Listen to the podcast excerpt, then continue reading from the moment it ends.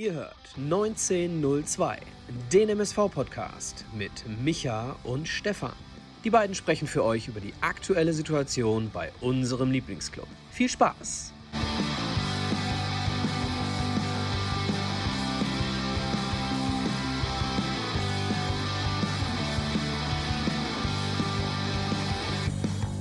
Moin, ich freue mich. ich mich auch. Äh, ja, wir sitzen mit Ziege hier und ich habe, ähm, Ziege und ich haben uns schon ein paar Mal unterhalten und wir wissen voneinander, dass wir eigentlich immer gehaltvolle Gespräche führen wollen. Deswegen kannst du dir direkt mal äh, so zwei Joker nehmen. Das heißt, wenn ich irgendeine so Pressekonferenzfrage stelle, kannst du sagen, sowas beantworte ich heute nicht. Und wenn äh, du mir eine Pressekonferenz-Antwort gibst, sage ich, das gilt nicht. Ja, das klingt gut. Ich hoffe natürlich, dass die zwei Joker ausreichen. Ja, vielleicht kannst du auch mehr, du kannst mehr nehmen. Nein, Sollte ich mehr als zwei solcher Scheißfragen stellen, dann bin ich es auch nicht wert. ähm, Im Vorfeld vielleicht, äh, ich war ja schon mal bei euch. Äh, ja, erzähl doch mal, sind wir gut? In einer, in einer Live-Schalte sozusagen, also direkt vor Ort. Das lässt einfach jetzt während der Vorbereitung meine, meine Zeit nicht zu, weil ich da gerne den freien Abend äh, mit der Familie verbringe. Ähm, und das lief äh, top, wie ich fand. Es hat total viel Spaß gemacht. Und was mir total wichtig ist, dass es äh, tatsächlich solche Gespräche, und dafür ist der Podcast, glaube ich, prädestiniert, dann auch mal mehr als eben nur Pressekonferenz sein soll. Und das war es beim letzten Mal und das sollte es dann im perfekten Fall heute auch werden. Ja, im besten Fall kriegen wir Infos, die du geben darfst, die noch keiner weiß. Schauen wir mal. Erstmal so, äh, wie geht's dir eigentlich? So, fragt dich, glaube ich, keiner. Ne? Du wirst immer gefragt, wie läuft es denn so im Training? Wie geht es dir persönlich im Moment beim MSV und privat? Äh, gut, also äh, durchweg gut. Äh, das ähm, meine ich auch wirklich so. Also ich bin äh, nach wie vor total froh, hier zu sein, ähm, weil mir die Arbeit mit der Mannschaft totalen Spaß macht. Ähm, jeder, äh, der mit dem MSV sympathisiert und zu tun hat, der weiß, dass es eine extrem große Herausforderung ist, dass es total viel zu tun gibt das, was man vor allen Dingen äh, nicht immer äh, direkt sieht, also Gespräche mit äh, Sponsoren, Gespräche mit Förderern, Gespräche mit der, mit der Geschäftsführung. alles Themen, die außerhalb des, des eigentlichen Trainings liegen, also meiner eigentlichen Aufgabe, aber schlussendlich gehört das bei einem Drittligisten zumindest einfach dazu, sich immer wieder auszutauschen, versuchen Dinge zu optimieren. Und dementsprechend ist es viel zu tun, aber ich habe äh, extrem viel Energie nach wie vor. Ähm, und dementsprechend fühle ich mich nach wie vor wohl. Ähm, auch privat äh, bin ich äh, sehr, sehr zufrieden. Ähm, das, was es natürlich insgesamt ein bisschen schwieriger macht als in meinen vergangenen äh, Stationen, ist die Entfernung zur Familie. Ja, und, äh, Kurze Frau, Erklärung, deine Frau äh, und deine Familie ist in Jena. Ja, richtig. Wie oft schaffst du es? Wie schnell, wie schnell bist du? Wow, das, äh, wie schnell ich bin, das äh, gebe ich nur ungern preis. Nicht, dass irgendwann die Polizei hier mal mithört und dann äh, auf der Lauer steht. Also ich fahre schon zügig, aber vorsichtig, so möchte ich es mal bezeichnen, äh, wenn es normal läuft. Und ich habe eben die Möglichkeit, zu äh, vernünftigen Zeiten hin und her zu fahren, fahre ich dreieinhalb Stunden. Das ist okay. Ähm, mir macht die Autofahrt auch nichts aus, weil ich dort eben äh, die Möglichkeit habe, ganz viele Dinge zu erledigen am Telefon, äh, zu denen ich unter der Woche nicht komme. Unsere ähm, Sendung zu hören, haben wir auch schon. Zum Beispiel, ja, zum Beispiel, ähm, weil ich gewöhnlich am Sonntagabend wieder zurückfahre von zu Hause ähm, und dann habe ich schon die Möglichkeit im, im Auto euch eben live zu verfolgen, sofern es das äh, Netz in Deutschland auf der Autobahn zulässt. Äh, das ist auch nicht immer toll. Ähm, aber das ist das, was, was es vielleicht ein bisschen schwieriger macht. Aber ich habe Kinder, die sind inzwischen in einem Alter, wo sie selbstständig leben können. Also meine Tochter studiert in Dresden, mein Sohn äh, ist äh, oder wird 17 jetzt. Da ist froh, wenn er mal alleine zu Hause ist. So hat meine Frau eben auch die Möglichkeit, hier mal vorbeizugucken. Eine halbe Woche seit Corona weiß jeder, dass auch Homeoffice möglich ist. Und wie gesagt, jedes Mal, wenn zumindest anderthalb Tage frei sind bei uns, versuche ich nach Hause zu kommen Darüber hinaus weiß meine Familie, seit äh, ich mit meiner Frau zusammen ist, äh, bin, wie, wie der Job läuft oder wie es ist. Und Ihr wart zusammen, da warst du noch Spieler, ne? Ja, ich war 19, als ich meine Frau kennengelernt habe. Also ich habe gerade sozusagen meine Fußballerkarriere begonnen und äh, sie kennt sich anders, sie trägt es aber auch 100% mit und deswegen auch da ist alles äh, in Ordnung. Dementsprechend äh, fühle ich mich äh, sauwohl, hätte ich beinahe gesagt, äh, sehr wohl in der aktuellen Situation, äh, auch weil Sommer eh meine Lieblingsjahreszeit ist. Äh, der private Thorsten Ziegner in drei Worten. Charakter. Ähm, äh, gemütlich, einfühlsam, ruhig. Finde ich ganz geil, weil jetzt kommt bestimmt voll das Gegenteil. Der Trainer Thorsten Ziegner in drei Worten. Ja. Energiegeladen, äh, ambitioniert, lautstark. Seid ihr Gegenpole quasi? Also ergänzt du dich selber? Nein, aber ich äh, finde, dass äh, zum einen äh, genau diese Phase, wo man privat ist, wo man zu Hause ist, äh, man eben auch die Zeit nutzen sollte, um aufzutanken, um Kräfte zu sammeln, um ein bisschen runterzukommen von diesem intensiven Job. Und dementsprechend bin ich zu Hause dann eher der Entspannte und auf Arbeit eher der Nervige. Ja, dann lass uns zur Arbeit kommen. Ähm, eure Testspiele. Ihr habt, äh, wenn ich richtig rechne, 46 zu 2 Tore erzielt. Ähm, zufrieden? Oder sagst du, äh, Ergebnisse sind echt ernsthaft jetzt gegen Kreisligisten und äh, wie gesagt einen Regionalligisten mit Bocholt. Jetzt kommt noch Fortuna Köln, wir nehmen am 11.07. auf. Mhm. Ähm, bist du zufrieden mit den ersten zehn Tagen? Ja, also ähm, ich bin zufrieden. Also ich bin durchweg zufrieden, aber nicht aufgrund der Ergebnisse. Ich habe das in der letzten Sommervorbereitung, zumindest habe ich es mal erwähnt, dass ähm, ich in der Vorbereitung nicht so sehr auf Ergebnisse gucke. Ja, also weder auf Tore noch auf Gegentore. Natürlich spielt es eine Rolle in der Planung, in der Trainingsvorbereitung. Und natürlich äh, macht es auch was mit den einzelnen Spielern, mit der gesamten Mannschaft wenn man Spiele verliert, beziehungsweise wenn man Spiele gewinnt, selbst wenn es in der Vorbereitung ist. Aber mir ist äh, eher die Art und Weise, wie die Jungs in den vergangenen Tagen, seit wir wieder begonnen haben, wie sie eben arbeiten, wie sie funktionieren, wie sie äh, Dinge angehen. Ähm, das ist mir viel, viel wichtiger. Und da äh, habe ich aktuell tatsächlich keinen Grund zu meckern. Und das liegt an mehreren Dingen. Ähm, ich möchte mal als Beispiel das Testspiel gegen Lösort ne nennen. Ähm, wir haben das 26-0 gewonnen. Das äh, ist gegen einen A-Ligisten jetzt nichts, wo man sich für rühmen muss. Ja, aber alle dreieinhalb Minuten muss man erstmal Tor treffen. Genau, aber genau das ist der entscheidende Punkt. Das ist, äh, ich habe das als Spieler selbst erlebt. Ich habe es auch als Trainer mit vielen meiner Mannschaften in solchen Duellen erlebt, dass man 15-0 führt und anfängt rumzuspinnen. So möchte ich es mal bezeichnen. Man äh, versucht dann die Gegner zu verarschen, was Besonderes Selber zu tun. noch einen zu machen. Genau, und die Mannschaft hat einfach den Plan, die Art und Weise, was wir tun wollen, äh, wie wir spielen wollen, umgesetzt und äh, zielstrebig Tore erzielt, äh, ohne Schnörkel Fußball gespielt und dann ist es eben möglich, gegen so eine Mannschaft eben auch mal so viele Tore zu erzielen. Ist das unabhängig von den Neuzugängen, da kommen wir gleich zu, ähm, ist das so ein bisschen Resultat aus der Transferpolitik in der Pause jetzt, dass du gesagt hast, wir brauchen eine neue Hierarchie, wir brauchen eine neue Dynamik, wir brauchen vielleicht auch den einen oder anderen Spieler, den wir verlängert haben oder der sowieso noch Vertrag hat, der sich anders darstellt als letztes Jahr? Würdest du sagen,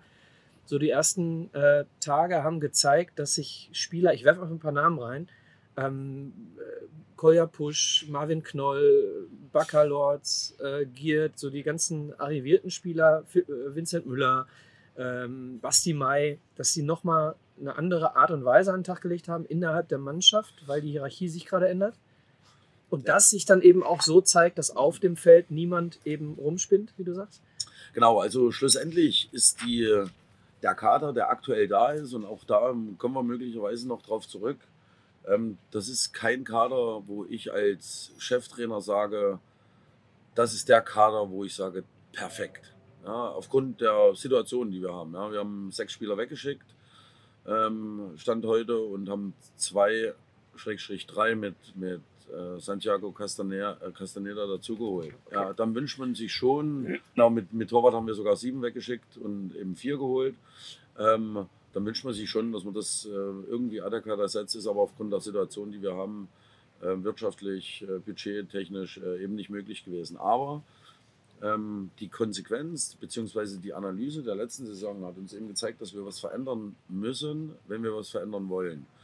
Und ähm, dementsprechend haben wir uns auch zu den Schritten entschieden, äh, Spielerverträge nicht zu verlängern, beziehungsweise äh, ja, okay, jetzt muss ich ganz kurz mal klingeln. Äh, erste Pressekonferenzaussage. Äh, mhm. die Frage war, haben ak aktive Spieler von letztem Jahr konkret sich anders verhalten? Weil die Info hast du schon äh, gegeben, als du Stoppel und Buadus zum Beispiel nicht verlängert hast. Ja, ja also ähm, es ist natürlich ein Prozess. Ja, ähm, wir sind jetzt zwei Wochen zusammen oder ein bisschen mehr als zwei Wochen zusammen.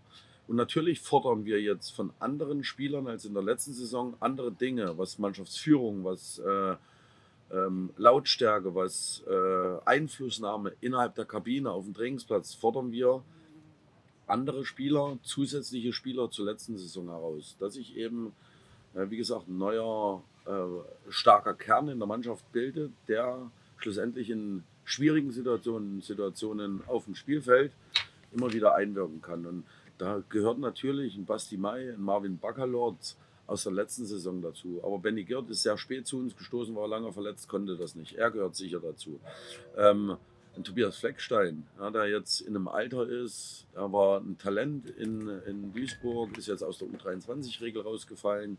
Er soll sich dort auch mehr einbringen. Dann Kaspar Jander in seinem zweiten Männerjahr mit einer stabilen oder sehr guten ersten Hälfte, mit einer okay zweiten Hälfte kann dort auch einen nächsten Schritt tun. Und das sind Dinge, die wir von den Jungs einfordern, wo wir sie immer wieder auch auf dem Trainingsplatz alleine lassen und sagen, ihr müsst es selbst regeln in der Passform, seid selbst lautstark. Es hilft nichts, wenn wir als Trainerteam von außen permanent reinschreien, konzentriert, guter erster Kontakt, gute Passschärfe.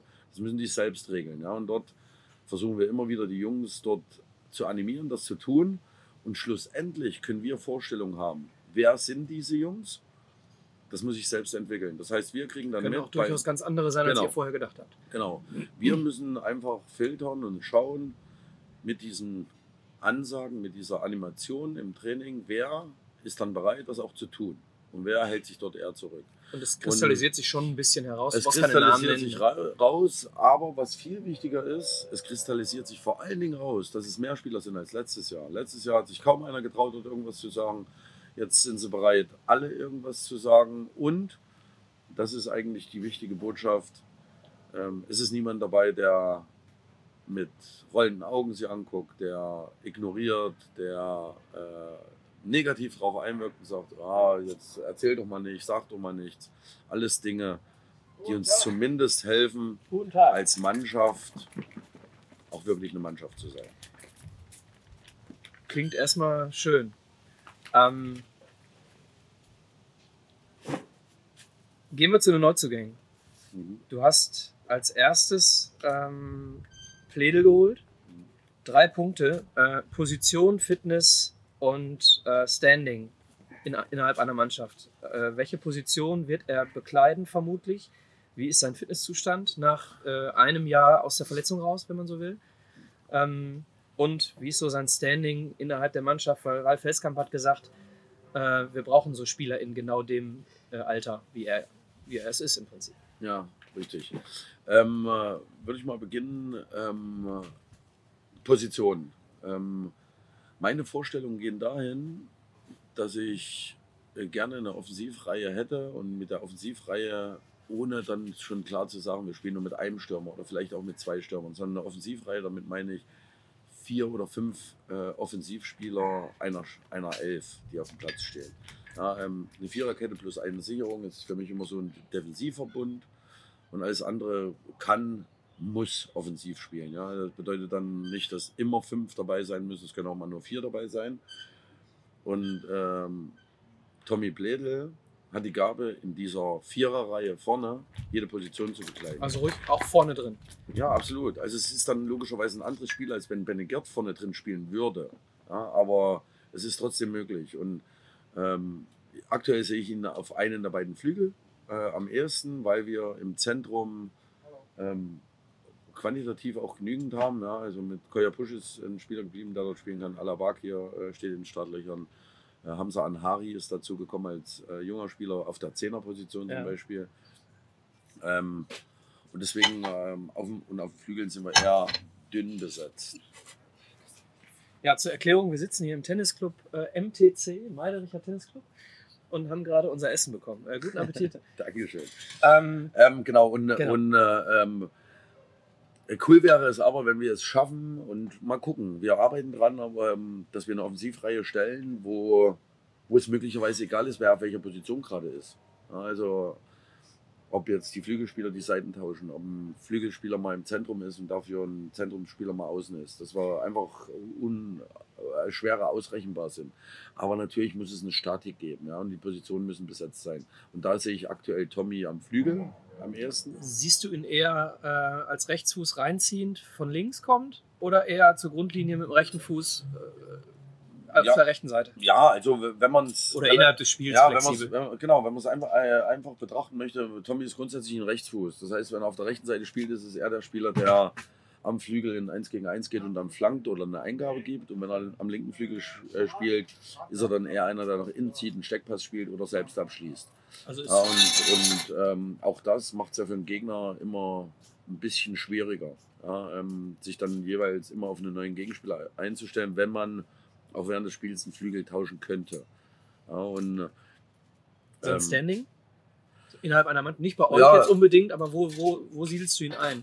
Ist er ein Individualkönner, der relativ wenig sagt? Ist er jemand, der, der sich schon so als Führungsspieler sieht? Oder ist es jemand, der sagt, macht ihr mal? Ähm, also äh, die, die Parameter, die du jetzt genannt hast, die, die würde ich am Ende gar nicht äh, so, so entweder das oder das. Also Tommy ist erstmal ein, ein fußballerisch richtig stark ausgebildeter Spieler. Ja, also total wenig technische viel, Fehler, viel klares Spiel, also keine Schnörkel in seinem Spiel. Äh, er ist eigentlich ein Vorbild dafür, wie sieht ein erster Kontakt aus, wie sieht ein scharfer Pass aus, wie sieht eine Eingabe aus. Ähm, das kann er einfach, weil er auch knapp 200 äh, Zweitligaspiele bestritten hat. Ja, dort hat er einfach die nötige Qualität. Hau rein, ne? Du musst Ja. jetzt nicht. Darüber hinaus ähm, äh, bringt er, was das Standing anbetrifft, natürlich die Erfahrung mit, dass die anderen Spieler sagen, ui, da kommt einer, der schon zweite Liga gespielt hat. Ja, unabhängig davon, wie seine letzten anderthalb oder zwei Jahre aussahen. Aber jeder weiß, der hat schon zweite Liga gespielt und ist in einem Alter, wo er jetzt nicht die Karriere zu Ende klingen lässt, sondern wo er noch hungrig ist, wo er noch was erreichen möchte.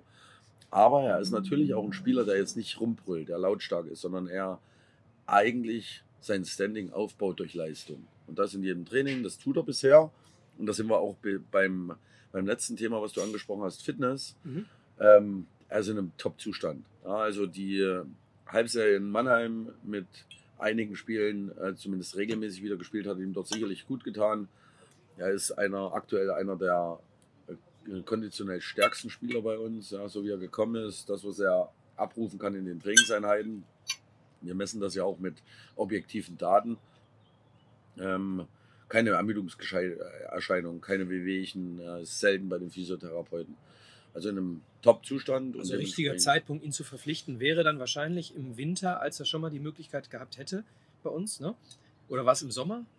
Nee, im, Win Im Winter Winter, wäre es ne? gewesen. Ja. Wäre wahrscheinlich dann ähnlich, wie es bei Mannheim jetzt nicht so eingeschlagen hat, äh, noch nach der Verletzung vielleicht zu früh gewesen. Ne? Schwere Knieverletzung. Ja, es kann sein, das ist ja immer hypothetisch sowas. Ja, möglicherweise ähm, fühl, fühlt er sich hier auch besser aufgehoben, ist äh, in, in der Mannschaft wertvoller, als er in Mannheim gewertet wurde, wie auch Mhm. immer.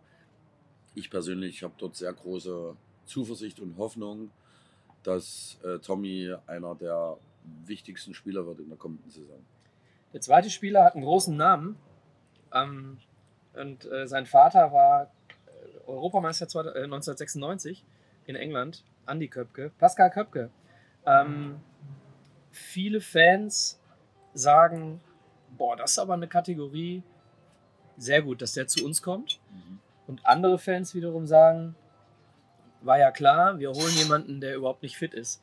Deswegen bei ihm auch die Frage, wo siehst du ihn, auf welcher Position?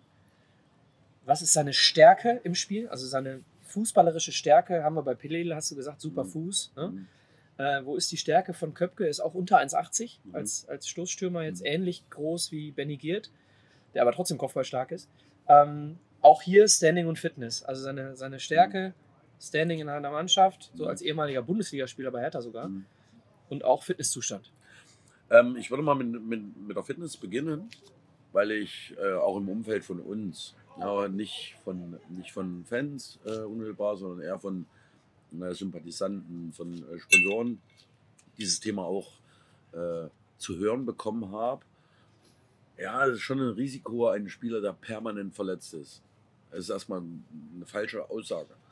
Weil Pa- Pascal Köpke war nie verletzt, hatte aber vor zwei Jahren eine schwere Verletzung. Also es ist jetzt nicht so, dass der permanent irgendwelche kleinen Wehwehchen hat, sondern er war, er war einmal verletzt mit einem Kreuzbandriss. Und ist danach nicht wieder so stark geworden wie vorher. Nein, und in, während der äh, äh, Reha-Phase gab es Komplikationen mit dem gerissenen Kreuzband und musste nochmal nachoperiert werden. Und ist seit August 22 permanent im Training. Er ist einmal vier Tage ausgefallen wegen einer Erkältung, aber er hatte keine Probleme mehr mit dem Knie, er hatte keine Probleme mehr mit muskulären Dingen oder mit äh, irgendwelchen Nachwirkungen. Er hat halt einfach ein Jahr gefehlt wegen einer Kreuzbandverletzung äh, inklusive Komplikationen. Und war vorher nicht verletzt ja. und das letzte Jahr in Nürnberg eben auch nicht verletzt. Also ähnliche Situation wie bei Pledel, genau. eine schwere Verletzung. Genau. Ähm, hast du Kontakt gehabt nach Nürnberg? Was war der Grund, warum er äh, innerhalb der letzten zwölf Monate so wenig das zeigen konnte, was er zum Beispiel in Aue gezeigt hat, äh, weswegen ihn Hertha überhaupt verpflichtet hat? Ja, Im Vorfeld der letzten Saison, also wir hatten Kontakt nach Nürnberg.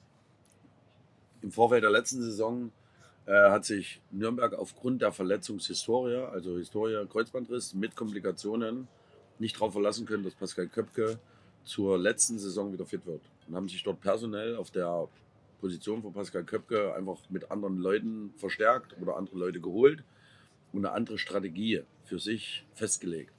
Weil sie gesagt haben, Pascal Köpke wird wahrscheinlich nicht mehr fit werden. So auf die Art und Weise.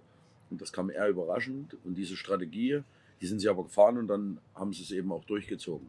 Ja, und das war zum einen Pech für Pascal Köpke, zum anderen aber auch ein bisschen Glück für uns. Weil ich glaube, ähm, dass äh, Pascal Köpke ein Transfer ist, der für uns vor einem halben Jahr oder vor einem Vierteljahr nicht, noch nicht realistisch war. Und einfach die, die Situation, dass er im letzten Jahr wenig gespielt hat, hat uns erstmal die Tür geöffnet, über so einen Spieler nachzudenken. Und, und, zu uns ist er gekommen, weil der MSV der einzige Verein war im, auf dem Level oder weil der MSV ihn durch deine Person oder durch Ralf Heskamp überzeugen konnte? Ja, also es ist so ein Mix. Also es hat sich natürlich, äh, wäre Pascal Köpke, wenn er einen Wunsch frei gehabt hätte, vermutlich lieber in der zweiten Liga geblieben. Aber es haben sich dort einige Dinge eben zerschlagen, weil der Spielermarkt insgesamt groß ist.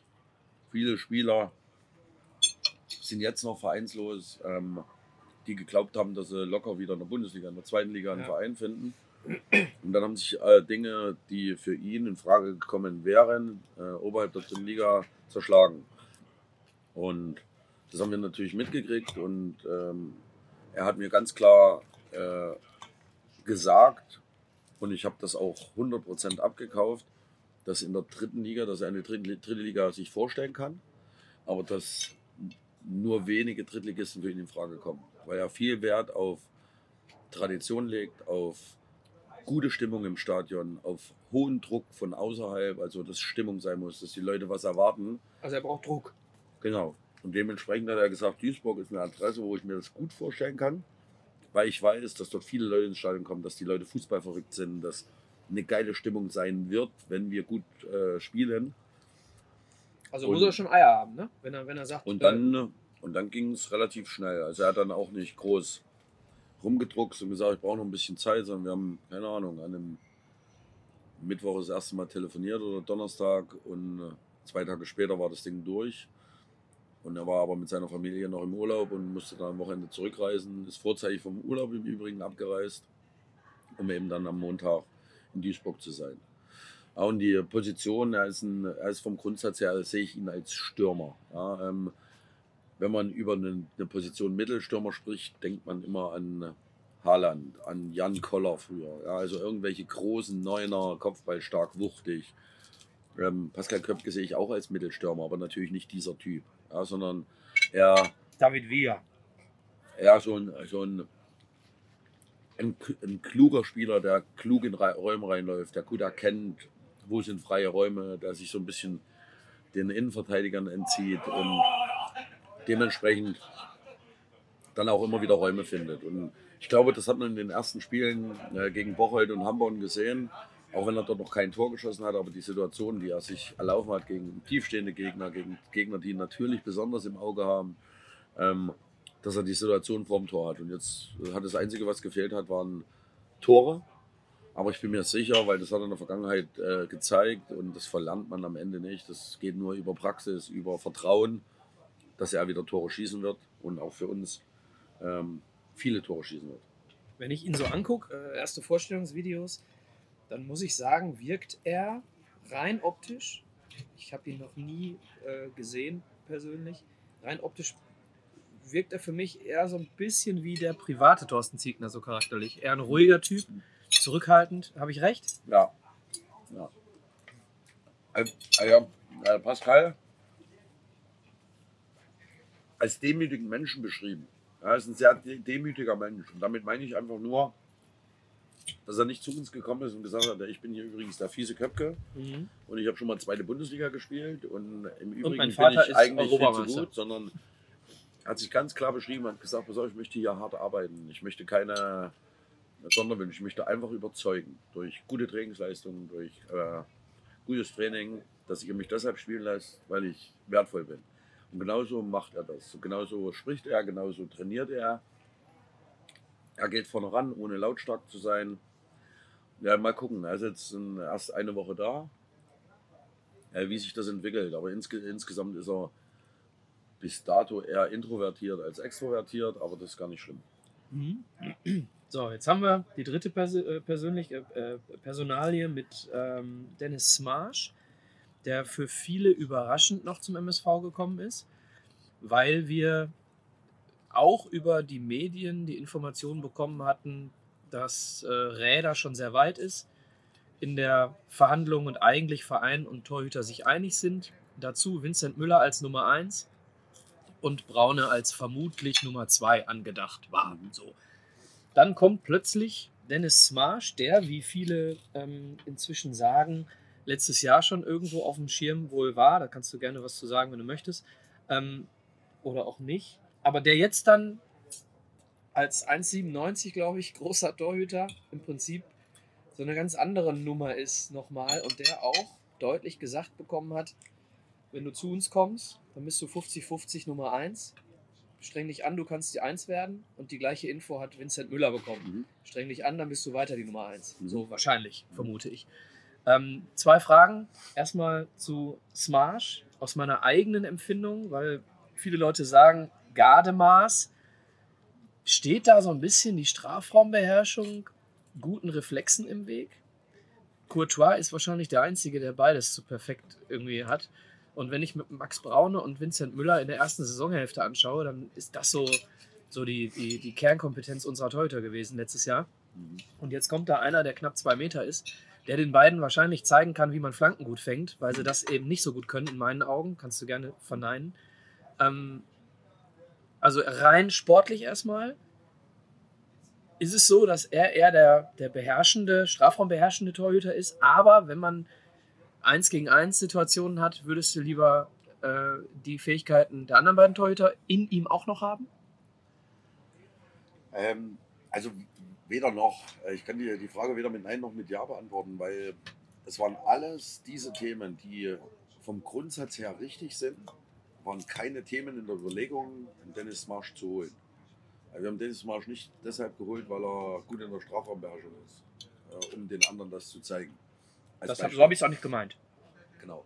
Sondern ähm, ähm, vielleicht mal chronologisch. Es war tatsächlich so, dass wir uns letztes Jahr schon mit ihm beschäftigt haben. Also es war jetzt nicht so, dass äh, wir kurz vor einer Verpflichtung von Smarsh letztes Jahr standen, sondern dass wir einfach Kontakt mit ihm hatten. So wie wir halt, wenn äh, Positionen offen sind, einfach Kontakt haben mit einigen Spielern, wo wir uns vorstellen können, dass sie das sind. Das war unmittelbar nach der starken DFB-Pokalsaison als Nummer zwei ne, bei St. Pauli. Richtig, richtig. Plus, ich glaube, dass das letztes Jahr auch schon hätte was werden können, wenn im Sommer die Konstellation in St. Pauli ein bisschen eine andere gewesen wäre.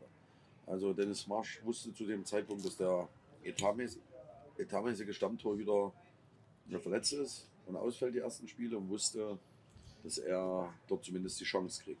Ja, und dann auf St. Pauli die Chance zu kriegen, äh, Nummer 1 zu sein, äh, mit performe ich gut, vielleicht drin zu bleiben, ist total verständlich, dass er dann diese Option erstmal gewählt hat.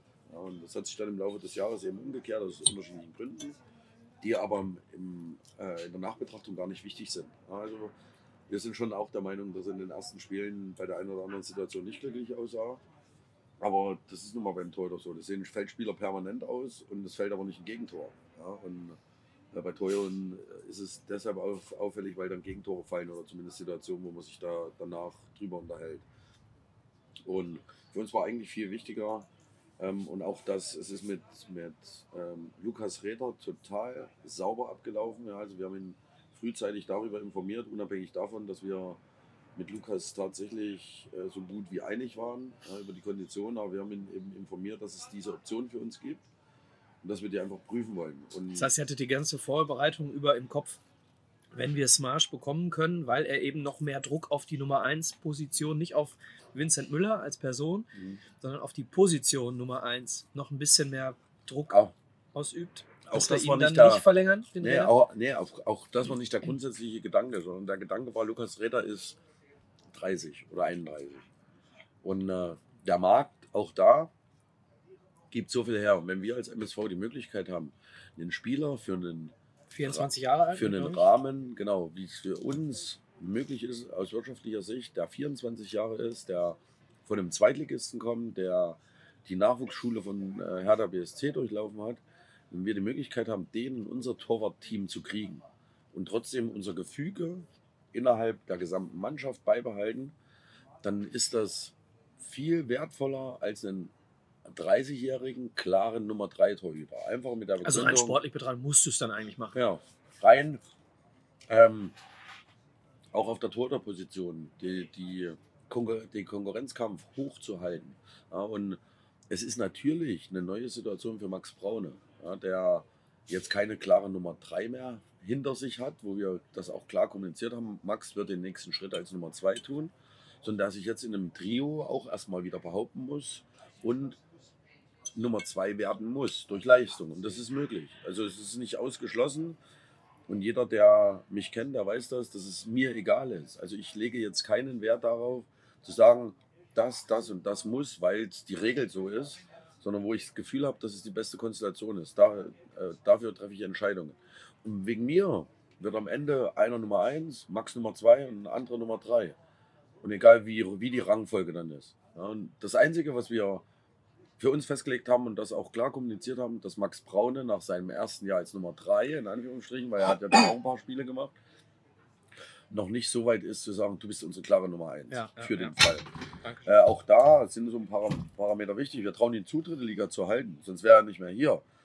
Aber als Nummer 1 in der Saison zu starten mit der Ansage, du bist jetzt unsere Nummer 1, ist was anderes als einzuspringen für einen verletzten Torhüter, für einen gesperrten Klar. Torhüter. In seinem Alter mit, genau. ich glaube, fünf Jahren Erfahrung in der ja. Torhüterposition. Darf ja. man auch nicht vergessen, der Junge hat bis zur B-Jugend noch auf dem Feld gestanden. Ne? Und deswegen war es für uns war's, ähm, perfekt, dass äh, Dennis eben zum einen Bock drauf hatte und zum anderen wir die Möglichkeit hatten, das eben so zu machen. Auch da totales Verständnis von äh, von Lukas für die Situation, hat äh, alles mitgetragen, auch wenn es für ihn natürlich keine schöne Situation ist, aber intelligentes Bürschchen ist der Lukas und weiß, er ist klar, wenn ich verantwortlich wäre, würde ich wahrscheinlich auch so entscheiden. Jetzt habt ihr ähm, Dennis Smarsch verpflichtet und ich glaube, drei Tage später Lukas Räder endgültig verabschiedet, offiziell.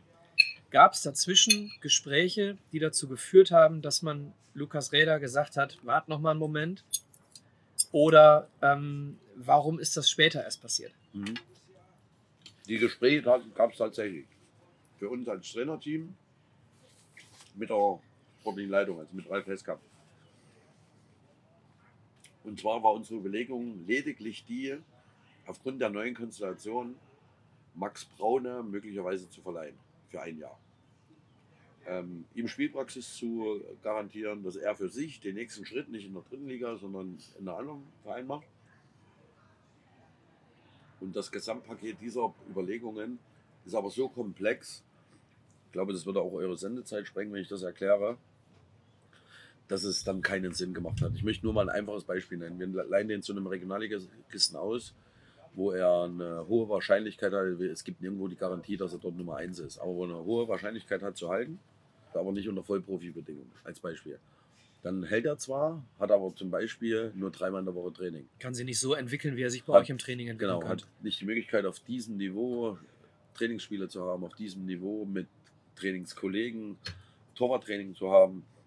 Und dann stellt man sich eben die Frage, ist so ein Schritt dann besser oder jetzt in so einer Konstellation trotzdem weiterhin, da, weiterhin darum zu eben die Nummer zwei zu werden? Also 50-50 Nummer 1. Ähm, Vincent Müller im Moment noch nicht so fit, dass er die Trainings, äh, die, die, die Testspiele zumindest äh, mitmacht.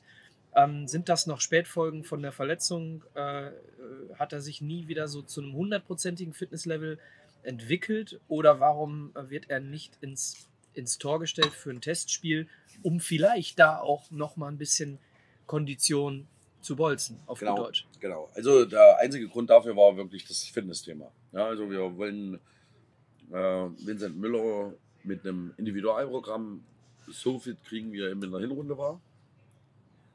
Und dafür ist es notwendig, mehr zu trainieren als alle anderen. Er hat also in den ersten zwei Wochen jeden Tag drei Trainingseinheiten gehabt.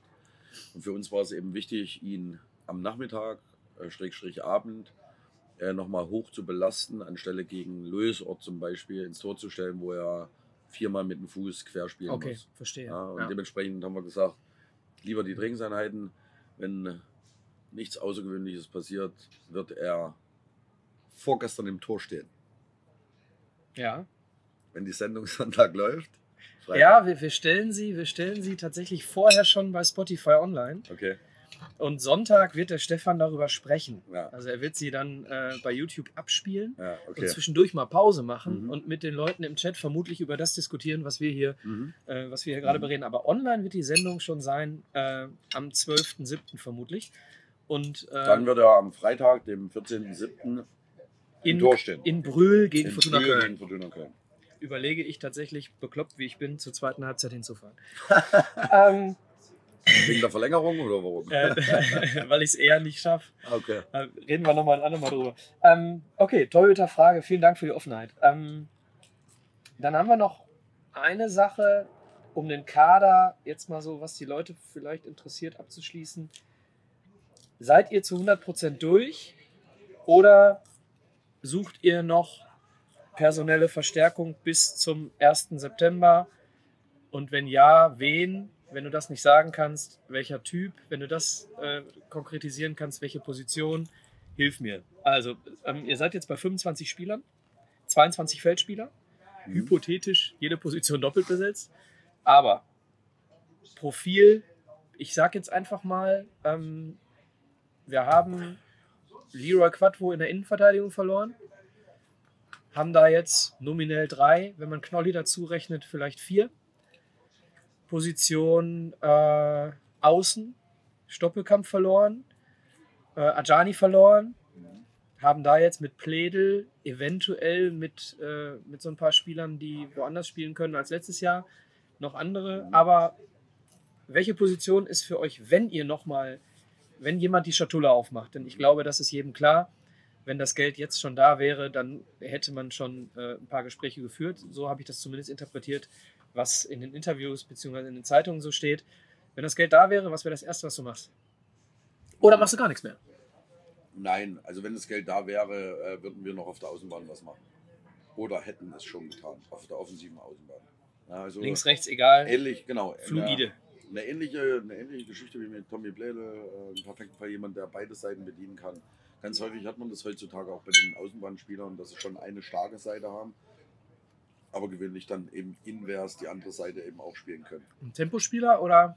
Ja, Tempo ist schon sehr wichtig und da ist es gar nicht so äh, wichtig, ob es ein Netto-Tempo ist, also ein reines Sprinttempo oder ein, eine Geschwindigkeit mit Ball Mhm. oder ähm, durch eine Klugheit schnell zu sein, schneller als der Gegner. Und der zweite Parameter, der für uns eigentlich noch wichtiger ist, ist Torgefahr. Ich- Also kein, okay, also habe ich in der letzten Sendung tatsächlich, ich weiß nicht, ob du die gehört hast oder gesehen hast, in der letzten Sendung habe ich gesagt, eigentlich ein Jeboa mit Torabschluss. Ähm, so als, Ja, Wunsch, egal. als Also Wunschspieler. ich könnte mir auch einen total langsamen, richtig übertrieben dargestellt, total langsamen, der aber so klug ist, sich immer wieder freie Räume zu stehlen und von dort aus torgefährlich zu sein. Und damit meine ich jetzt nicht nur Selbsttore zu erzielen, sondern auch Vorlagen zu geben. Aber mir nützen halt keine Spieler, die äh, rechts offensiv spielen und im halben Jahr eine Vorlage haben und null Tore. Klar. Sondern dieser Parameter sollte schon erfüllt sein, das sollten die Jungs auch schon mal gezeigt haben.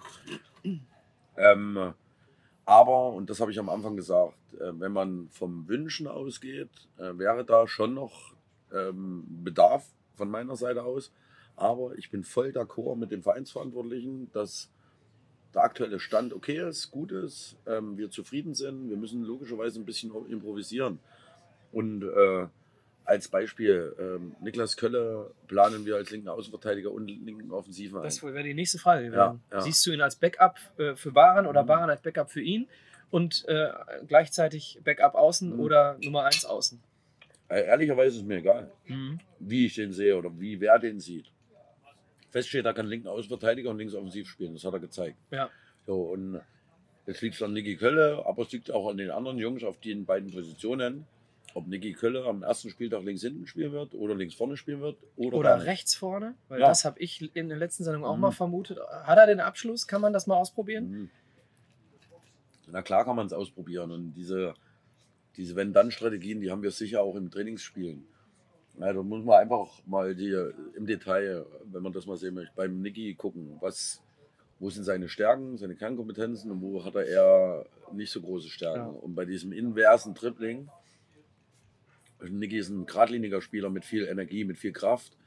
Und je weiter man nach innen kommt, desto enger wird es da Logisch. und desto filigraner muss man sein. Und dort würde ich jetzt nicht seine überragende Stärke drin sehen. Ja, da sehe ich mich so. dann eher. ist tatsächlich früher Zehner gespielt und jetzt bin ich tatsächlich links außen mhm. bei den alten Herren und aber nach innen mit dem rechten Fuß. Ich bin selbst in meiner aktiven Karriere vom offensiven Mittelfeldspieler zum Innenverteidiger gereift. Ja, du, du hast die Leute nur auf einer Seite. Nein, du hast die Leute nur auf einer Seite. Als Zehner hast du von allen Seiten Leute. Gegenspieler. Das lag möglicherweise auch ein Stück weit an meiner Kondition dann. Sprach es, während er sich eine Pommes reinschob. ja. Äh, kommen wir zu meinem persönlichen Interesse so ein bisschen. Also das mhm. war jetzt so ein bisschen so, was mich persönlich interessiert, habe ich auch letzte äh, Episode in der Sendung gesagt. Ich bin so ein kleiner Fan, weil ich von Leuten Fan bin, die umsetzen, was ihnen gesagt wird, die unglaubliche Energie ins Training legen, die äh, unkompliziert sind, aber trotzdem eine Persönlichkeit haben. Bin ich ein bisschen Fan von äh, Maschine, du Ekene. Und deswegen die Frage, äh, du auch? Ja, absolut. Bin voller Fan von Ekene. Und die Frage, äh, Durchbruch 2023, 2024? Und äh, vielleicht äh, wo? Mhm. Also, ich möchte da auch mal gerne so eine Lanze ein bisschen für Chinedu äh, brechen, weil ich finde, dass ihm in der letzten, im Übrigen seiner ersten im Männerbereich, nach einem Jahr Verletzungspech, Pause, wie auch immer, echt Unrecht getan wurde. Weil man, wenn man den äh, äh, sieht, wie er sich auf Trainings vorbereitet, wie er Trainings nachbereitet, wie er trainiert. Ähm, darf und sollte man ihm nie irgendwas vorwerfen. Und dass er nicht perfekt ist, dass er auch fehlerhaft ist in seinem Spiel oder war. Das gehört dazu. Der Junge ist selbst erst 22. Ähm, aber er ist sowas von Teamplayer, sowas von ehrgeizig ähm, dass, man, dass man ihm Unrecht tut. Und das, was ich eigentlich gesagt habe, ist genau das. Ja, wir haben letztes Jahr in Chinne das erste Mal nach einer langen Verletzung in der ersten Männermannschaft und dann im Übrigen direkt beim MSV Duisburg. Ja, nicht in, äh, in Ferl, ohne das despektierlich zu meinen, vor 1000 Zuschauern, sondern in Duisburg. Haben wir ihn das erste Mal spielen gesehen. Ja, und teilweise unglücklich, ohne Frage. Dort wäre, äh, hätten wir uns auch mehr Tore gewünscht, mehr Torvorlagen gewünscht. Aber viel wichtiger ist, wie arbeiten die Jungs an ihren Themen. Und das tut äh, Ekene 100 Prozent. Und, de und nur deshalb bin ich ein Fan von ihm. Mir tut das mehr oder weniger ein bisschen leid, dass er sich für seine harte Arbeit nie, nie belohnt oder sel zu selten belohnt. Ja, Im Training sieht man es oft. Ne? Ja, also da knallt ja. er dir Dinger in den Giebel. Da denkst du dir, Junge, mach das doch mal im Stadion. Und aufgrund unserer Konstellation, insgesamt, Gesamtkaderkonstellation, und jeder ähm, ähm, sieht das ja. Wir haben mit Köpke Neuverpflichtung, mit König und, und äh, Gerd aus der alten Saison jetzt drei Mittelstürmer, so möchte ich es mal bezeichnen, ist, wobei nur Benny der eigentliche Mittelstürmer-Typ ist. Dann habe ich gleich noch eine Nachfrage. Ja. Ja. Ähm, äh, wir haben im Zentrum mit Bakir, mit äh, Busch, mit Anhari haben wir so hängende Stürmer, Zehner, wie man es bezeichnen will. Der eine sagt, das ist ein offensiver Mittelfeldspieler, der andere sagt, das ist ein hängender Stürmer. Egal. So, haben wir uns dafür entschieden, den Schinner einfach mal auf den Flügel zu probieren. Äh, auch deshalb, wir haben, logisch, wir versuchen ja auch Dinge zu verbessern, zu verändern, haben uns mit äh, Chinnedu unterhalten. Und er hat das in der Jugend in Hoffenheim gespielt, am linken Flügel. Auch Als Rechtsfuß. Dieses, genau, auch dieses inverse Meine äh, Position. Tempo, mit dem Tempo nach innen gehen, ja, aber das würde dann schon wieder nicht passen mit Tempo nach innen gehen. Du hast mich nie Fußball spielen sehen, außer bei mir zu Hause an der Dank. Treppe. Gott sei Dank. ähm, ähm, nein, ähm, mit diesem Innentribbling und Abschlüssen einfach mal gucken. Um den Jungs auch fürs, äh, den Jungen für sich vielleicht auch mal einen neuen Input zu geben, dass er mit der Unzufriedenheit selbst dort nicht in den Tore geschossen zu haben, nicht torgefährlich genug zu sein, möglicherweise jetzt mal wieder einen neuen, einen neuen Fokus kriegt. So schnell war ich mit der Antwort nicht. Gerade orange Salat. Ähm, zweite Personalie. Michel Brink. Mhm. Ist der angekommen in der dritten Liga nach einem Jahr? Äh, oder würdest du sagen, oder einem halben Jahr? Mhm. Oder würdest du sagen, na, er braucht noch ein bisschen? Ich würde sagen, braucht noch ein bisschen, hat aber einen Riesensprung gemacht in der, in der Pause. Also ich glaube, das Hauptthema bei Michelbrink äh, ist ähm, Körperlichkeit und Zielstrebigkeit. Diese zwei Themen. Da ist einer der besten Fußballer in unserem Ka- Kader. Da kann, glaube ich, in der Telefonzelle kommst du nicht am Ball. Mal übertrieben dargestellt. Er verliert ganz wenig einen Ball in, in engen Spielen. Aber die Effizienz, den entscheidenden Ball zu spielen, den äh, Torabschluss. Ähm, ihr könnt euch sicher erinnern an sein Tor gegen äh, Saarbrücken, glaube ich war es, der Fernschuss. Ähm, dort hat er endlich mal das gemacht, mit Tempo in den Raum rein abgeschlossen, weil der, der kann das. Aus 20 Ja, dann- Metern rechts, halb Genau. hoch. Ja. Und er hat dort einen, einen Sprung gemacht, in meinen Augen. Aber es ist noch längst nicht so, dass man sagt, das ist jetzt eine feste Größe. Aber dort soll er eben hinkommen. Und ich Aber, glaube, aber er weiß, dass er auf dem richtigen Weg ist Genau. und, und Und bleibt ich dran. glaube eben, dass mit der Veränderung insgesamt, dass wir als Mannschaft, wir haben ja jetzt keine flachere Hierarchie, aber es wird akzeptiert, was die Jungs können. Es werden Fehler hingenommen, es wird äh, äh, füreinander gearbeitet. Dass so ein Spieler sich dann auch mehr getraut, Dinge, die er gut kann, zu machen, mit dem Risiko, auch fehlerbehaftet zu sein. Weil es eben keinen gibt, der diese Fehler kritisiert. Mhm.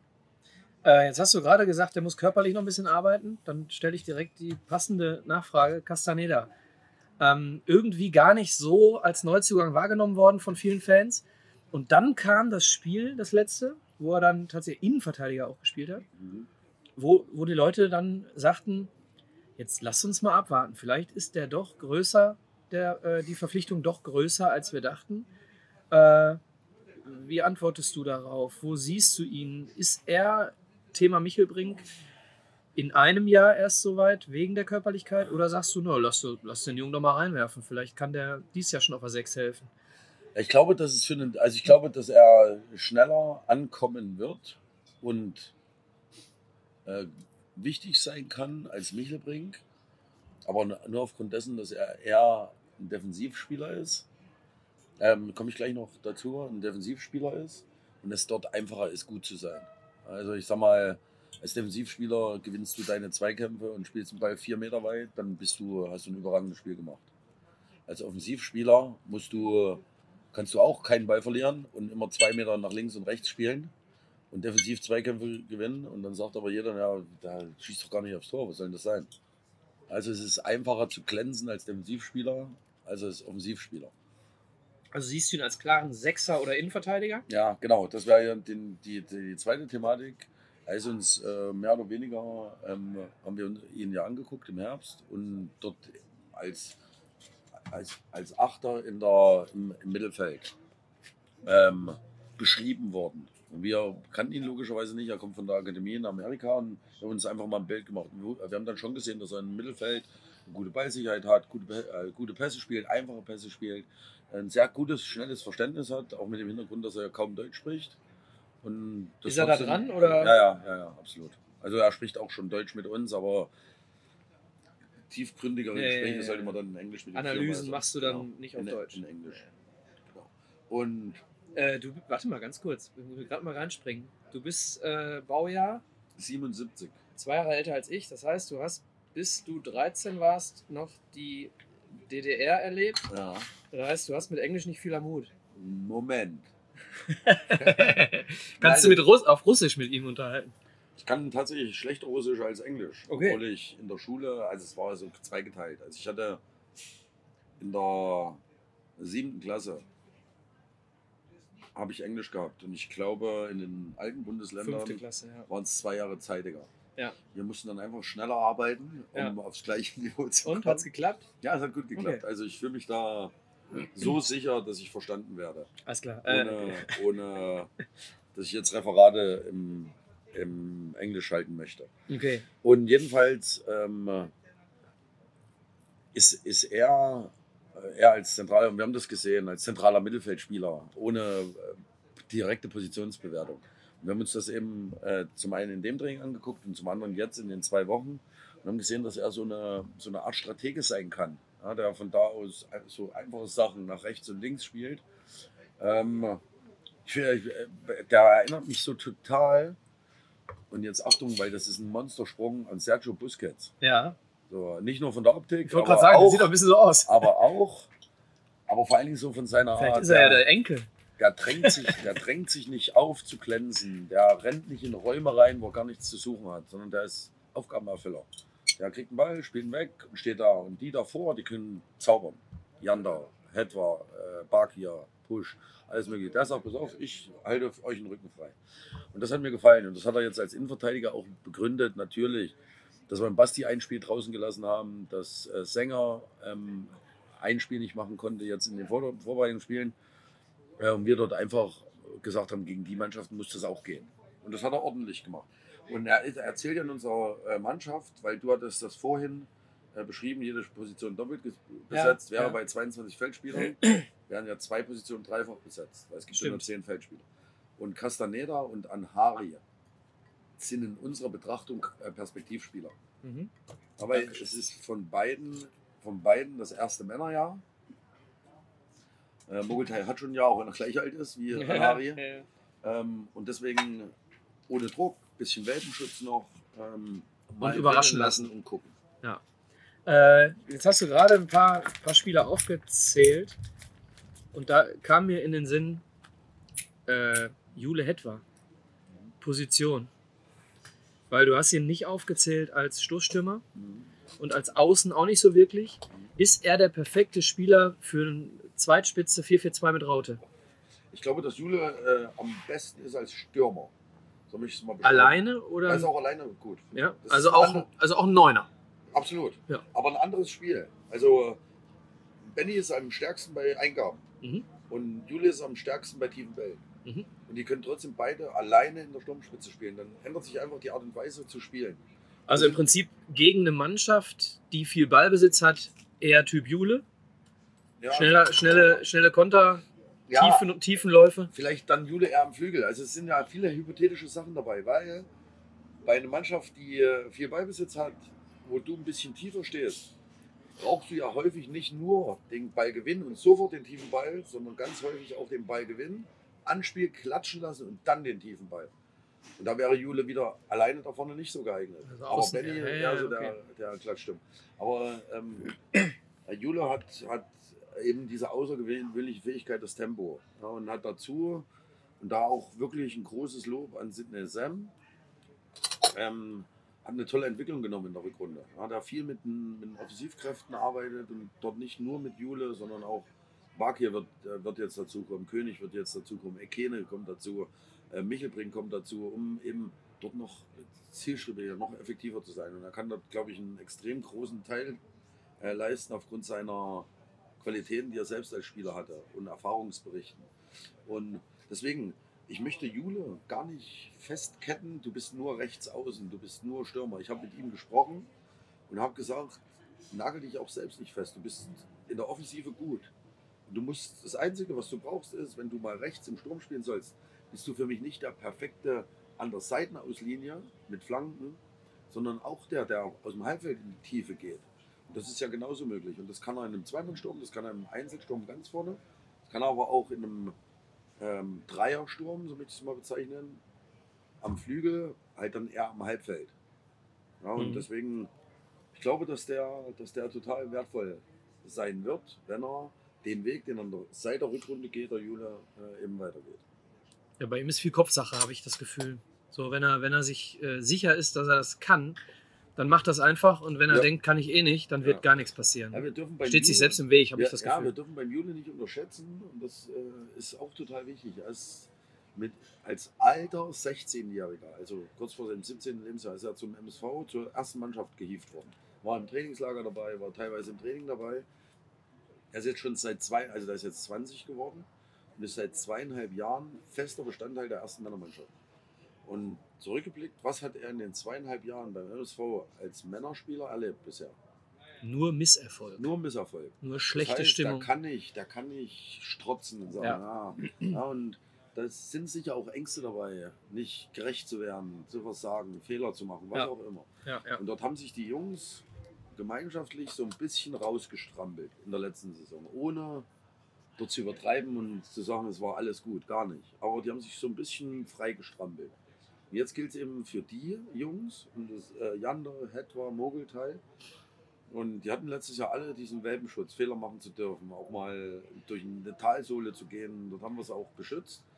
Jetzt müssen die den nächsten Schritt machen, ohne dass wir sie jetzt total immer wieder vor Wände rennen lassen. Aber die müssen den nächsten Schritt tun. Und Harry und Castaneda dürfen eben noch diese Täler haben, diese Fehler machen. Mhm. Ja, und Gut, Fehler machen darf jeder. Ja, ja, ne? ja, logisch. Immer mutig, aber ich weiß genau, was du meinst. Ähm, Gibt es schon einen Kapitän? Oder kristallisiert der sich dann vermutlich erst im Trainingslager raus? Also ich glaube, es geht nicht ums Rauskristallisieren. Ja, ich gucke mir das natürlich jetzt an. Es gibt dort einige Varianten, ja, ähm, einen, Kapitän zu Also wa- was ich wieder machen werde, ich werde es wieder bestimmen. Ja, ähm, in der Vergangenheit gut gefahren damit, beziehungsweise sind ja immer Erfahrungswerte. Beziehungsweise ich bin eher weniger gut gefahren mit, äh, mit Wahlen sozusagen. Nicht nur in Deutschland fährt man nicht so gut mit Wahlen, sondern auch in, in, in der Fußballmannschaft. Aber Wahlen äh, ist viel Sympathie, Freundschaften dabei in der Fußballmannschaft. Mit denen kann ich gut. Jetzt wähle ich den im Mannschaftsrat. Wir machen uns einfach ein umfassendes Bild. Und es kommen ja dann trotzdem nicht zehn Leute in Frage. Ähm, sondern um vielleicht mal so ein bisschen aus meinen Gedanken zu reden, na, am naheliegendsten ist Sebastian May. Ja, den hatte ich schon als, als Führungsspieler in anderen Vereinen. Ähm, er könnte das jetzt nach einem Jahr übernehmen. Jetzt ist er auch äh, das erste Mal eine komplette Vorbereitung dabei. Das war letztes Jahr im Sommer eben auch nicht. Ähm, Im Baccalords äh, würde sich anbieten. Ja, ähm, für sich auch selbst. Ähm, nach einem verkorksten ersten Jahr, nach einem vernünftigen zweiten Jahr jetzt zu sagen, pass auf, ich führe diese Mannschaft nochmal aufs Feld. Eine sehr starke erste Saisonhälfte gehabt, Ja, ne? ja. Ein Kaspar Jander, den ich in Mannheim äh, einfach die Binde zugeworfen habe, mal übertrieben dargestellt. Ich habe ihm das natürlich vorher gesagt, dass ich das machen möchte, ich ihm da gerne auch mal diese Verantwortung geben möchte. Aber war auch der Einzige aus dem Spielerrat, aus dem Mannschaftsrat, der noch gespielt ja, hat, ne? Ja.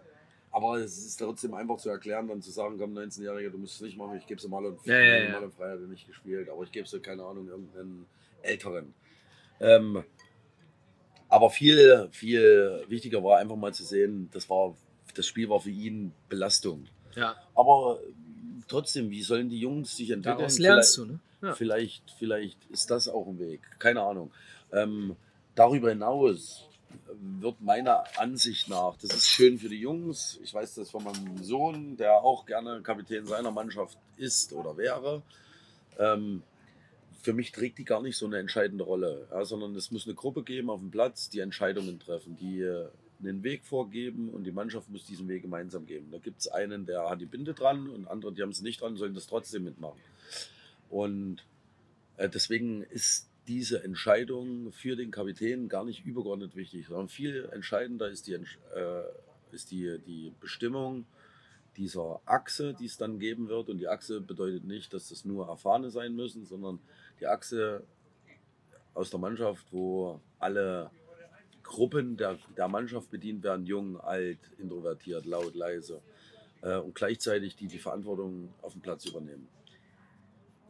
Die letzte sportliche Frage, die kommt so ein bisschen von den Fans.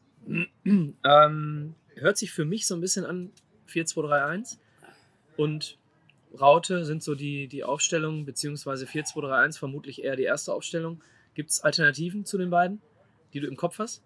Ja, ja, also ich möchte äh, die Systemfrage immer noch gar nicht so ausschmücken und hochbewerten. Also das, was ich schon mal äh, widerlegen kann, ist, wir werden dieses Jahr keine Raute spielen. Ja, also das äh, finde ich im eigenen Ball jetzt ganz cool. Das lässt sich auch gut ansehen. Ja, man in der Rückrunde Zu viel viele, Schwächen gegen den Ball. Viele Spiele gehabt, wo, wo, es, wo ich sage, boah, cool, wie sie sich rausspielen und auch äh, gute Torchancen kreiert, aber wir waren gegen den Ball einfach zu schlecht. Und ich glaube, und das sieht man jedes Jahr an den Ergebnissen einer Saison am Ende, wie wichtig das Spiel gegen den Ball ist. Ja, und wir haben einfach zu viele Gegentore auch letztes Jahr gekriegt, auch wenn sich das äh, deutlich verringert hat Jahr, im Vergleich zu den Jahren zuvor. Aber die Mannschaften, die am Ende vorne dabei sind, waren alle in der Abwehr gut. Und deswegen äh, ist es für uns total wichtig, ein System zu finden, wo wir gegen den Ball gut sind. Das liegt logischerweise auch an Spielern. Die müssen alle dabei sein, die müssen alle bereit sein, gegen den Ball mitzuarbeiten. Aber auch am System, weil die Raute, die muss schon perfekt gegen den Ball funktionieren, damit sie eben nicht anfällig ist. So. Und dann stellt sich für mich nicht die Systemfrage äh, 4-2-3-1, 4-3-3, 4-1, 4-1, 4-1-3-2, sondern für mich stellt sich nur Viererkette oder Dreierkette. Diese zwei Fragen stellen sich. Und weil ganz ehrlich, erkläre mal während des Spiels, wann ist es ein 4-2-3-1, wann ist es ein 4-1-4-1, wann ist es ein 4-3-3 weil ein Sechser höher ist, ist es ein 4-1, 4-1. Ja, so ein bisschen das Gefühl, man ist nicht äh, alleine als Sechser, ne? Ja, aber wenn, wenn, wenn wir selbst im Ballbesitz sind, können wir es gerne bestimmen. Klar. Aber wenn der Gegner im Ballbesitz ist und stellt selbst zwei Sechser, kann ich ja meine zwei Sechser nicht vor der Abwehr lassen. Mhm. Dann muss ja ein Sechser zumindest Auswahl. ein Stück höher ja, spielen. Ja, ja. Auf einmal ist er wieder nur allein. Das heißt, es, es, sind drei zentrale Mittelfeldspieler. Wie die angeordnet sind, ist dann immer situativ äh, okay, für ähm, den Fall. So, ein ähm, Stürmer, zwei Stürmer auch flexibel. Genau, genau. Also ich glaube, ich glaube, dass äh, für unsere Mannschaft Stand heute die besten Varianten sind ein 4-2-3-1, wenn man so möchte, 4-1, 4-1, 4-3-3 und ein 4-4-2. Ja, um dann einfach auch mal mit zwei Stürmern also 4-4-2 dann flach. Genau, genau. 4-4-2 flach, genau. Sonst wäre es eine Raute, ja. richtig. Ähm, 4-4-2 flach. Also wirklich dann auch mit Außenstürmern, wo ich nicht sage, Außenstürmer bedeutet nicht an der Kreide. Also nicht an der mhm. Seitenauslinie, mhm. sondern das sind einfach ähm, Außenstürmer, die auch logischerweise im Halbfeld spielen können, je nachdem. Hast du offensiv starke Außenverteidiger, dann sind sie eher im Halbfeld. Hast du eher die Außenverteidiger als Sicherung in dem Spiel, können sie auch mal ganz breit stehen. Ich glaube, dass das die zwei äh, Varianten sind. Das, das heißt, spielen wir Viererkette oder Dreierkette. Auch Dreierkette kann situativ mal wieder ein Thema werden, soll aber nicht, soll wirklich nur situativ für die, eine Situation, für einen Spielstand, für eine Personallage sein. Ähm, und dann gibt es nur die, also Viererkette oder Dreierkette und dann gibt es nur die Variante ein Schrägstrich drei Stürmer oder zwei Stürmer. Ja, und wenn wir mit zwei Stürmern spielen, kann es ein Dreierkettensystem werden. Im, ähm, Im 3-5-2. Oder halt im Viererkettensystem im 4-4-2 dann, ja. Jo, dann haben wir den sportlichen Teil komplett fertig. Ich kann nicht anders als das Gespräch beenden. Kennst du ähm, Zimmerfrei noch von früher? Die ja, Sendung? Ich, ich, ich, kenne den, die Bezeichnung, aber. Mit Götz Alsmann? Ja, ich weiß. Ich weiß das alles. Ich habe das auch so, die, die, das Bild im Kopf mit da einem roten Schild, mit weißer Schrift, glaube ich. möglich, schwarz. weiß ich nicht genau. Ja. Aber es gab auf jeden Fall da. Aber ich kenne die Inhalte der Sendung nicht. Es gab da immer einen Gast. Mhm. Und die haben gesoffen und die hatten Spaß. Also war wirklich eine schöne Talksendung. Äh, warum sagst du mir das? Nein, nein, nein, nein. Aber warum ich dir das sage, ist, äh, am Ende gab es immer die ultimative Lobhudelei. Ah. So, die war normalerweise für den Gast. Das machen wir heute nicht. Das machen wir nicht für dich heute, weil es gibt ja niemanden, der über dich was sagen könnte, außer mir. Das wäre Schleimerei. Ja. Äh, und total unangebracht. Aber wir machen jetzt mal die ultimative Lobhudelei am Ende der Sendung für 20 Jahre Sven Wolkert. Was ist der für dein Team? Och, das. Äh, Denn das, das, ist mir persönlich am 1.7. viel zu kurz gekommen. Ah. Ja, möglicherweise. Also da, da muss man ähm, mal zwei Sachen wissen. Ja, vielleicht. Also es ist ja immer so eine subjektive Einschätzung, ist es zu wenig gewesen. Müssen wir uns gar nicht mit befassen. Genau. Sag einfach, was ist wichtig ähm, äh, an Sven Beukert? Und Sven Beukert mag im Übrigen die große Bühne auch gar nicht so. so ja, dann geben wir sie ihm jetzt. Zumindest kennengelernt. ähm, Abolki ist, ist, also es ist total schwer, so ähm, ein paar Worte nur zu finden für das, äh, was er hier leistet. Ich glaube, es ist erstens total ungewöhnlich, dass ein, ein Mann in dem Fall äh, 20 Jahre bei einem Verein arbeitet. Ja, in Amt und Würden, ja, ja, genau. genau. Als Spieler und dann eben als Trainer. Äh, durch alle Höhen und Tiefen äh, mitgeht und trotzdem nimmer müde ist, das eben weiter zu tun. Ähm, er ist, und, und das ungelogen, auch wenn er manchmal ein bisschen kühl wirkt, er ist die gute Seele in der Kabine, wo die Jungs immer hingehen, äh, hingehen können. Er hat immer ein offenes Ohr für die Jungs, ob es äh, äh, beruflich, also sportlich oder privat ist. Ähm, er ist für Späße zu haben. Er nimmt sich die Freiheit, und das finde ich auch gut, in gewissen Situationen die Jungs sich auch mal im Vier-Augen-Gespräch zu schnappen und zu sagen, spinnst du eigentlich? Reiß dich am Riemen. Das haben wir in der Doku tatsächlich äh, einmal sehen können. Da ist äh, äh, Aziz Bouadouz, glaube ich, hat sich mhm. beschwert über irgendwas, dass die Trainer nach dem Spiel über ihn gesprochen haben. Und dann ist er in die Kabine zurück und hat gesagt, was willst denn du? Was willst du denn? So, also man hat das Gefühl, dass er, dass er einfach äh, er selbst ist so und nicht irgendwelche Rollen spielt. Ja.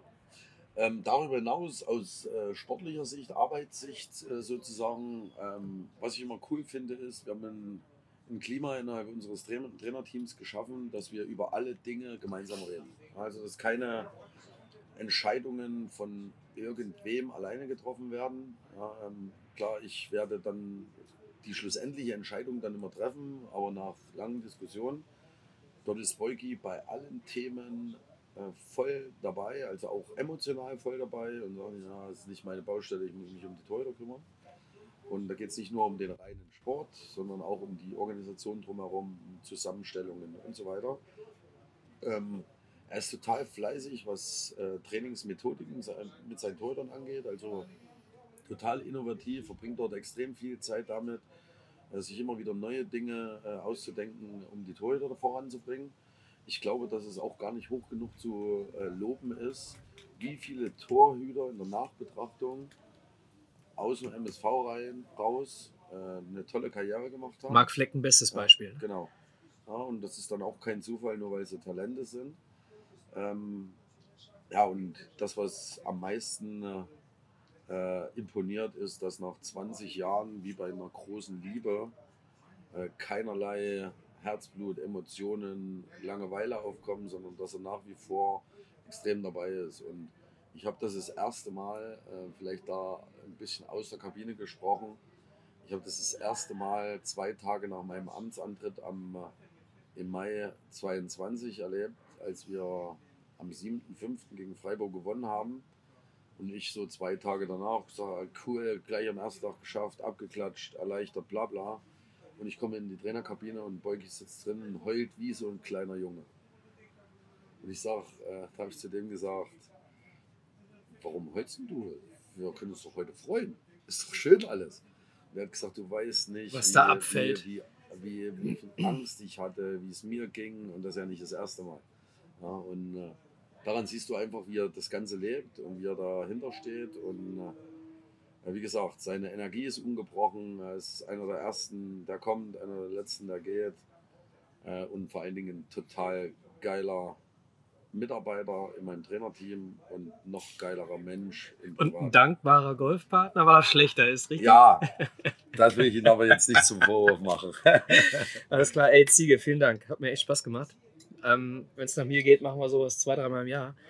Ähm, vielen, vielen Dank, dass du dir die Zeit genommen hast exklusiv. Gibt es, glaube ich, äh, in dieser äh, Konstellation, gab es das beim MSV noch nie, dass sich ein Trainer so viel Zeit genommen hat für Fragen, die, du hast mich nie unterbrochen, also für Fragen, die, glaube ich, nicht Pressekonferenz waren. Ja. Vielen Dank. Ja, also ich habe euch äh, in der Sendung äh, inklusive der vielen Leute, die ich jetzt in dem ein bisschen mehr als ein Jahr kennengelernt habe, äh, als total aufrichtig geradeaus erlebt, so wie eben Ruhrpottler sind.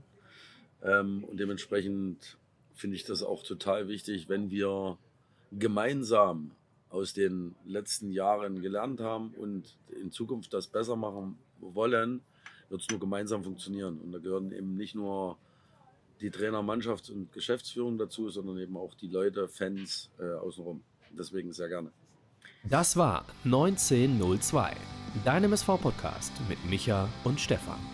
Abonniere uns bei Instagram, Twitter, Facebook, YouTube und deinem Podcast-Anbieter.